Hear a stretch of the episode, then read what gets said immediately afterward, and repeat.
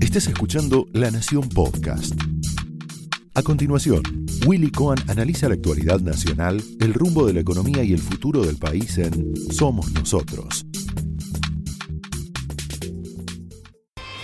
Señoras y señores, muy buenas noches, bienvenidos a Somos Nosotros.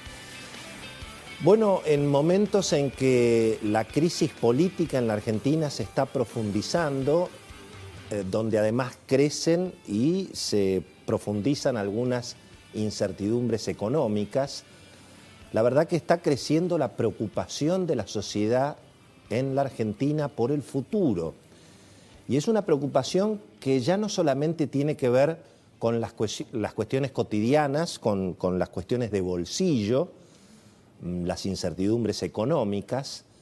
sino que aparecen dudas sobre, bueno, certezas básicas en términos de lo que tiene que ver con el desarrollo personal, familiar, como sociedad, que en principio, por supuesto, venían con dificultades, pero venían dadas para la sociedad argentina, sobre todo para la clase media, y que eh, hoy aparecen con muchas incertidumbres, cuestiones vinculadas, eh, bueno, por supuesto, a la seguridad personal, a la seguridad del patrimonio de cada uno, la atención de la salud, la educación de nuestros chicos. Ese va a ser un tema del que vamos a hablar hoy, hoy en el programa. De modo que está creciendo fuertemente la preocupación sobre cómo va a ser el futuro en la Argentina.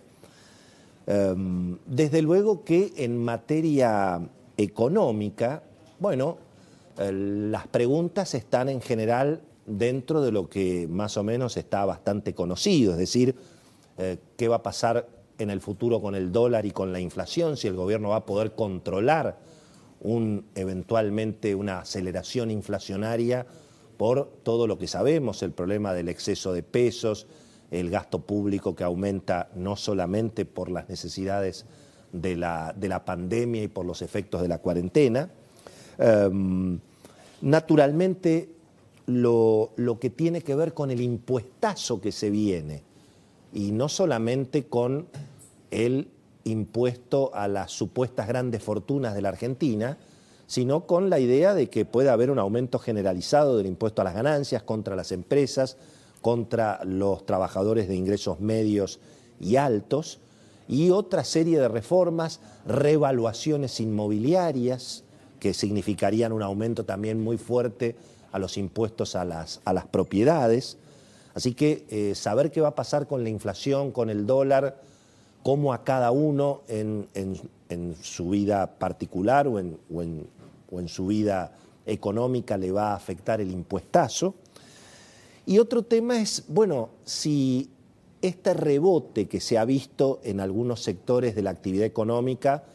eh, producto de que ha aparecido más demanda, en algunos casos porque, bueno, el público se quiere sacar los pesos de encima y entonces consume o trata de comprar bienes antes que los alcancen los aumentos. Eso se vio claramente en el sector automotor, por ejemplo, en el mes de mayo, en junio sobre todo, eh, pero también lo vimos en materiales para la construcción, el sector textil.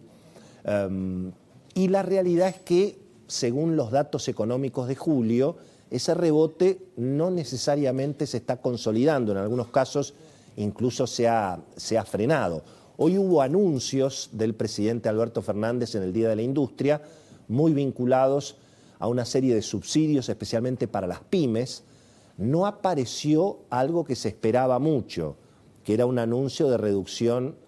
en los impuestos al trabajo, en los aportes patronales, sobre todo para nuevos trabajadores. Aunque el tema aparentemente está en carpeta, lo sabrá explicar Cecilia Bufflé hoy en el, en el programa. Pero hubo una serie de anuncios eh, que cayeron razonablemente bien en algunos sectores pymes, em, pero claro, al mismo tiempo no está muy claro cómo se va a financiar todo ese nuevo set de subsidios, que en todo caso le vuelven a poner algún interrogante a la política cambiaria. Fíjense que, eh, bueno, en 48 horas de dólar ahorro en septiembre, le sacaron casi 250 o casi 300 millones de dólares al Banco Central. Y eso que se han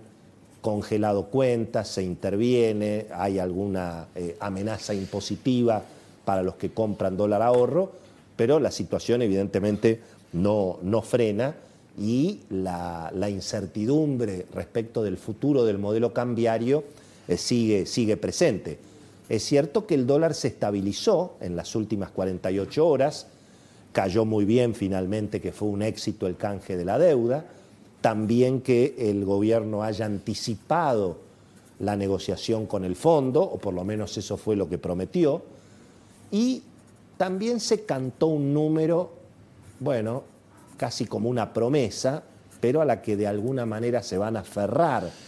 algunos economistas, que es que el gobierno promete que el déficit fiscal del año que viene no va a ser el desastre de este año.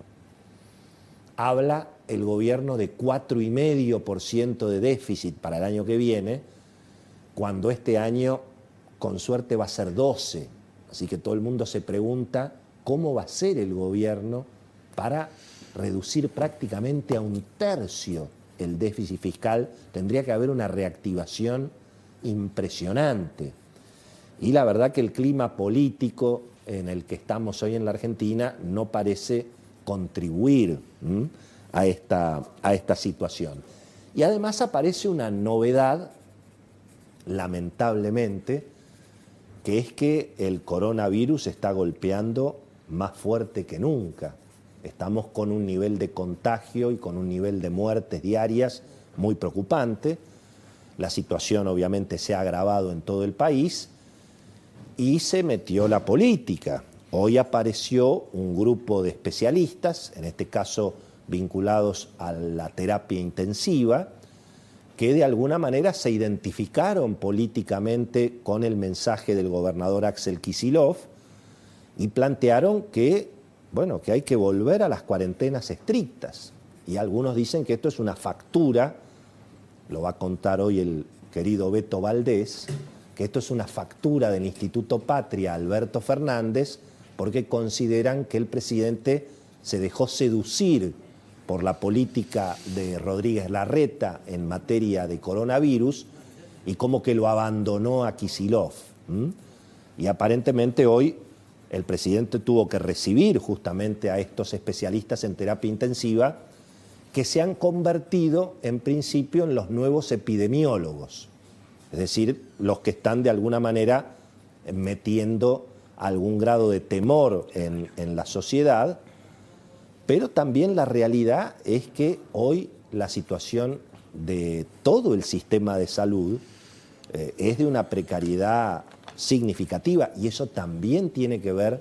con las dudas que hay sobre el futuro de la Argentina para la clase media. Piensen ustedes que hoy en la Argentina, salvo que se trate de una urgencia de vida o muerte, prácticamente no hay intervenciones quirúrgicas. Es decir, está todo naturalmente suspendido en función del el drama del coronavirus, con lo cual la atención de la salud en la Argentina, bueno, em, no está garantizada por lo menos como lo estaba hace seis meses o hace un año atrás. Y bueno, y a propósito del desarrollo personal, familiar, del futuro de la clase media, del futuro de todos nosotros, hoy lo hemos convocado para charlar un ratito a Gustavo Yáñez, a uno de los especialistas más importantes en educación. Por supuesto que vamos a hablar de la crisis política, del dólar, de las facturas entre el albertismo y el kirchnerismo, todo eso va a estar hoy presente, tenemos muchísima información, pero queremos dedicarle, aunque sea 15 minutos, a preguntarnos algo que me parece que todos nos estamos empezando a preguntar, por lo menos en mi caso, que es si vamos a poder educar a nuestros hijos en la Argentina. En principio, todo indica que ni los colegios ni las universidades van a abrir este año y empiezan a haber dudas bastante significativas respecto del año que viene. Y este es un tema que me parece que hay que ponerlo sobre la mesa porque hemos visto un espectáculo muy lamentable, que es que la ciudad de Buenos Aires, en un ejercicio prácticamente mínimo para que volvieran a las aulas en forma escalonada 1% de la cantidad de estudiantes que hay en la ciudad y los gremios no lo, permitieron y el gobierno se hizo cómplice de esa situación, todo para ver si le sacan un puntito en las encuestas a, Rodríguez Larreta. Me parece que en todo caso va a generar el efecto contrario. Pero lo importante es esa pregunta, la vamos a hacer hoy a Gustavo Yáñez. ¿Vamos a poder educar a los chicos en la Argentina el año que viene? Em, bueno, naturalmente esos son los temas que hoy están, están preocupando muchísimo porque al mismo tiempo se observa una situación de un Estado que va avanzando cada vez más sobre la vida de las personas, de las empresas, de las familias, un Estado cada vez más regulador y un Estado que promete cada vez más cobrador de impuestos. La Argentina es el país donde los impuestos aumentan eternamente, por lo tanto el progreso y el desarrollo se hace cada vez más, más complicado.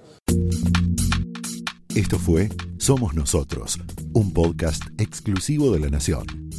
Escucha todos los programas de La Nación Podcast en www.lanacion.com.ar. Suscríbete para no perderte ningún episodio. Estamos en Spotify, Apple Podcast, Google Podcast y en tu reproductor de podcast favorito. Seguí escuchando La Nación Podcast.